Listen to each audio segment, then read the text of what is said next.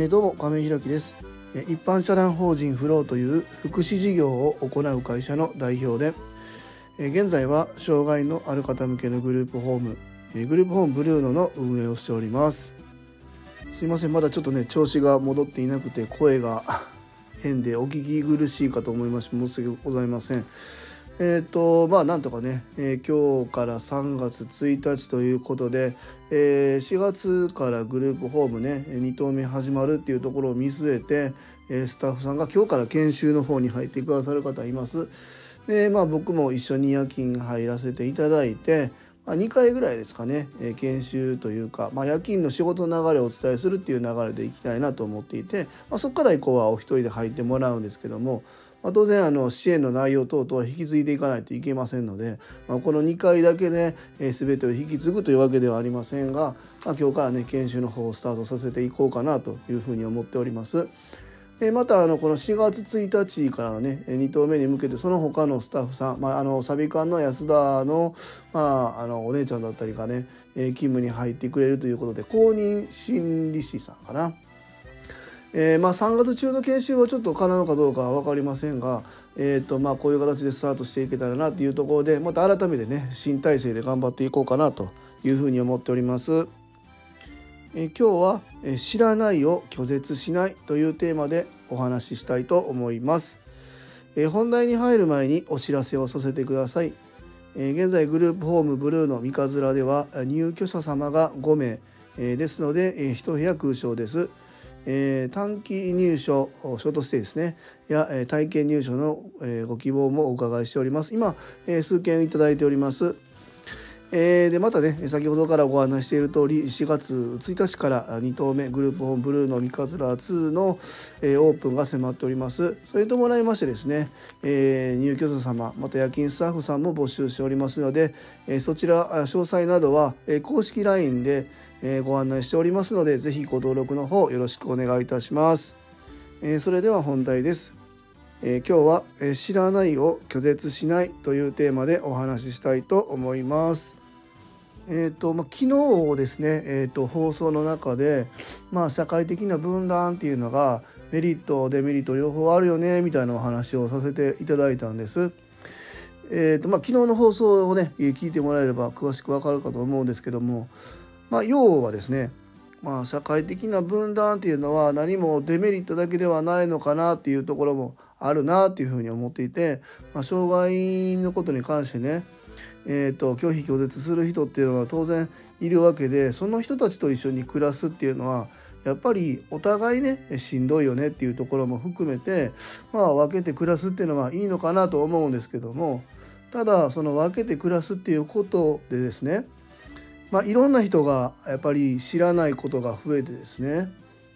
まあ誤解を生んだまままあ、みんながみんなやっぱりどんどんどんどん生きづらくなっていくんじゃないのかなっていうこのデメリットもメリットも両方はらんでるよねっていうようなことをお話ししたんですけどもまあそれを受けてですね昨日放送してですね朝あのコメントというか、えー、とご意見いただいてですね、まあ、昨日こんな記事が、えー、たまたま載ってたよっていうあのニュースのね引用の文章を送っていただいたんです。でまあその中には、まあ、僕が昨日お話ししたような内容がたまたま本当にね同日に上がってたようで、まあ、どんなことかと言いますとですね、まあ、グループホーム、まあ、地域でのグループホームを建設を考えていたけども地域住民から反対に遭いましたみたいなことだったんですよね。まあ、もちろんま全国的にもですねそのグループホームの建設反対の波っていうのは、まあ、結構あってですね僕たちグループホームを今回2棟目させてもらいますけども、まあ、そこまでにも当然すんなりいったわけではありません。僕たちがその住民の反対運動にあったわけではないんですけども、まあ、そもそも借りることができないっていうことがたくさんまあありましたね。でまあまあそのニュースの中に戻りますけどもで結局、まあ、住民運動反対運動をしていた、まあ、その先頭に立ってた方ねのご家族が、まあ、そこの施設で、えー、なんていうかなお世話になるような流れになって、まあ、あの時はすいませんでしたと、まあ、これから改めてお願いしますっていうことになりましたっていうそういうようなお話のニュースだったんです。僕はあのこのニュースを聞いてね別にそこで「えほら見ろざまあ見ろ」っていう言いたいわけでは、まあ、当然ないんですよね。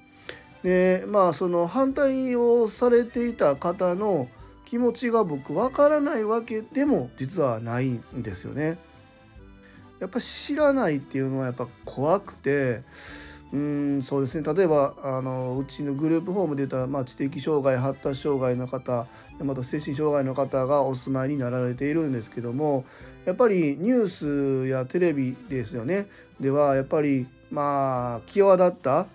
やっぱり鋭利なニュースばっかりが流れてくるので障害者イコールもう何をしでかすかわからないもう犯罪者予備軍みたいな、まあ、何だったらもうあともうちょっとで犯罪を犯しそうな人ばっかりだみたいな印象に極端に言うとですよ受け止められがちなのかなと思うんです。まあ、実際はねそんなことはなくて僕も障害のある子どもの親という側面もあるので分かるんですけどももちろんねそういう方もいるかもわからないですけどもそれ言い出したらえー、障害あるなしにかかわらず、えー、危険性というのはいつでもはらんでいてえショッピングモールに行ったって、え駅に行ったってニュースでは当然見たことあると思いますけども何がどこで起こるかわからないっていうのは当然どこであっても一緒なのかなと思うしその犯罪を犯した人が100%全員障害者かということを言うと絶対そんなことはないわけで、えー、そこら辺のやっぱり、え、知識みたいなところってうんとやっぱりないと怖かったり拒絶したりしてしまうんだなっていうのは僕もすごく分かります。えー、各いう僕もですね、えー、今は、えー、精神障害と知的障害発達障害の方の、え支援をしながら障害者グループホームっていうのをさせていただいてますけどもうんとそうですねまあ僕も前職ではああのタッチしましたけども、え例えば医療的ケアが、えいる方だったり、えー、まあ障害と言えるのかどうか僕は分からないところですけども例えば LGBTQ の方だったりはたまた全く関係ない、えー、環境問題に取り組んでいる方だったりまあいろんな問題ってあると思うんですよね。まあ、社会的に、まあ、マイノリティに入るところの問題に、えー、携わっている方っていうの人はたくさんいると思うんですけども、えーとそこの分野にいないとわからないことっていうのはたくさんまああると思うんです。僕たちがこうやってマイノリティのお仕事をさせていただいてても別のマイノリティのコミュニティのことは全くわからないんですよね。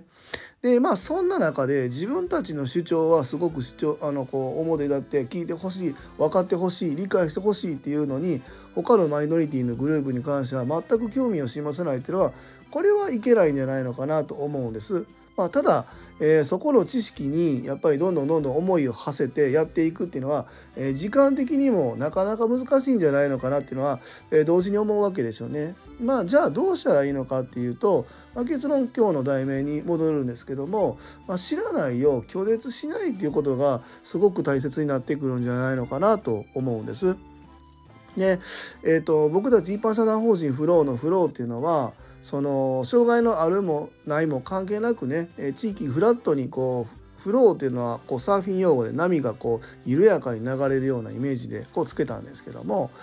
えーとまあ、そういう、まあ、あのいろんなマイノリティがある中で、まあえー、そこら辺も寛容にね、えー、こう緩やかな波のようにみんなで緩くこう理解し合おうよみたいなところが社名に含まれているんですけどもまさにそこに立ち返れば、えー、いろんなことの知識は例えばなくなかったとしても確かにこのマイノリティに考えてる人はここら辺が困っててここら辺をみんなが助けてほしいって思ってるんだなっていうところで自分ができる範囲であの携わればいいのかなと思うし、えー、まあある意味拒絶しなければねあの緩くこう許容してお互い緩く許容できればみんなが過ごしやすい暮らしができるんじゃないのかなというふうに思っていてやっぱりこの拒絶っていうのはねやっぱりどの問題においてもやっぱりダメなんだなっていうのはねこう今日のね朝あの知人から送っていただいたニュースの引用からまた昨日の放送からね振り返って思うことでした。えー、最後までお聴きくださりありがとうございます。次回の放送もよろしくお願いいたします。えー、では素敵な一日をお過ごしください。一般社団法人フローの亀井弘樹でした。アビアント